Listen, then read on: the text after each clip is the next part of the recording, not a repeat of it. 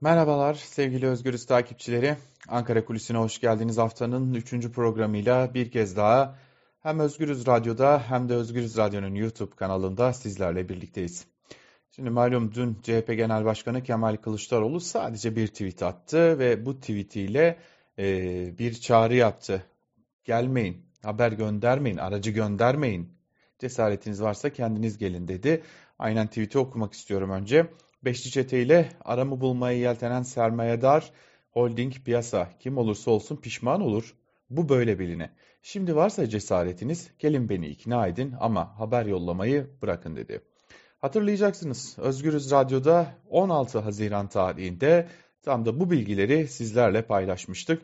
CHP lideri Kemal Kılıçdaroğlu'na kendisinin beşli çete olarak adlandırdığı iktidara yakınlığıyla bilinen ve kamu ihalelerinin büyük bölümünü alan, garanti ödemelerinin büyük bölümünü alan, vergi borçları silinen ve Kılıçdaroğlu'nun hesaplaşacağız dediği ve varlıklarını daha doğrusu e, şu an itibariyle ellerinde bulunan ödeme garantili yap işlet devret biçimindeki e, bu varlıkları kamulaştıracağını duyurduğu bu şirketlerin e, Kılıçdaroğlu ile görüşebilmek için yine Kılıçdaroğlu'nun söylemlerine karşı sermaye gruplarında bu bizim zararımıza biçiminde ortak bir söylem belirleyebilmek için görüşmeler yaptığını biz burada Özgürüz Radyo'da duyurmuştuk ve o zaman da söylemiştik. Kılıçdaroğlu bırakın bu beşli çete olarak adlandırdığı gruptan herhangi biriyle görüşmeyi aracılar ile dahi görüşmeyeceğini çok açık bir biçimde kamuoyuna deklare etmişti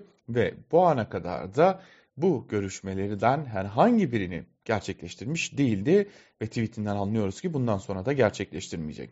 İyi ama e, bir kulis bilgisi olarak dolaşan, e, kulislerde konuşulan ve en nihayetinde de Kılıçdaroğlu'nun tweet atarak doğruladığı bu e, konu neden bu aşamaya kadar geldi? Ya da daha kısası Kılıçdaroğlu neden tweet atma gereği duydu? Şöyle bir bilgiyi paylaşalım öncelikle. E, esasen e, Kılıçdaroğlu'nun beşli çete olarak adlandırdığı grupla görüşme olmayacağını bu şirketin temsilcileri ve yöneticileri de çok iyi biliyor. Gelin görün ki zaten bu grupların amacı da Kılıçdaroğlu'yla bir görüşme yapmak, Kılıçdaroğlu'nu hayır efendim yanlış biliyorsunuz biçiminde ikna etmeye çaba harcamak değil. Esasen bu grupların amacı Kılıçdaroğlu aracılarımızı kabul etti biçiminde bir haber ve gerekiyorsa da bir fotoğrafın servis edilmesini sağlamak ve bakın kamuoyu yönünde bizlerle hesaplaşacağını söyleyen Kılıçdaroğlu şimdi bizim aracılarımızla, bizim temsilcilerimizle görüşüyor biçiminde bir algı yaratma peşinde. En azından CHP'nin e, ya da e, Kılıçdaroğlu'nun bu tweet'i atmasına neden olan e, düşüncenin bu olduğunu biliyoruz. En nihayetinde Kılıçdaroğlu e, CHP'lerin oyun olarak gördüğü bu konuyu fark etti ve en nihayetinde bu tweet'i de atarak ben bu tuzağa da düşmem e, biçiminde bir karşılık vermiş oldu ve Kılıçdaroğlu sadece kapıları kapatmakla kalmadı aracılara da sizi de onlarla aynı kefeye koyarım biçiminde bir yaklaşım sergileyerek e, bir biçimde bir oyun bir tuzak var ise siz de buna alet oluyor iseniz ve şimdi bunu iyi niyetle yaptığınızı iddia ediyor iseniz sizi de aynı biçimde aynı kefeye koyarım çıkışı da bu anlama geliyor gibi görünüyor ee, CHP lideri Kılıçdaroğlu'nun yaptığı açıklama ile birlikte. Yani işin özü şu e, Kılıçdaroğlu'nun beşli çete olarak adlandırdığı grup Kılıçdaroğlu ile görüşebilme umudunu zaten yitirmişti.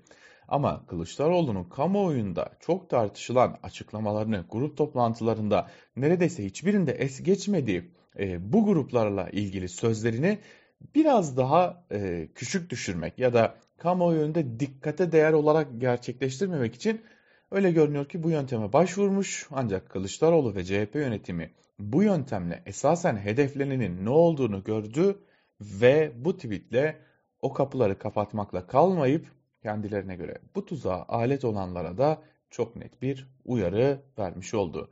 Peki gerçekten aracılar var mı? Evet var. Peki bu aracılar küçük şirketler mi? Hayır değil. Hatta geçtiğimiz dönemdeki iddiamızı bir kez daha tekrarlayalım.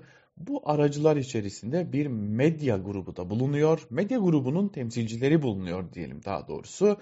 Ve o medya grubu bugünlerde nedense Kılıçdaroğlu'na yönelik söylemlerini de giderek sertleştirmeye devam ediyor. Yani işin özü şu, bu fırtına daha çok doz kaldıracak. Ankara kulisinden şimdilik bu kadar. Hoşçakalın.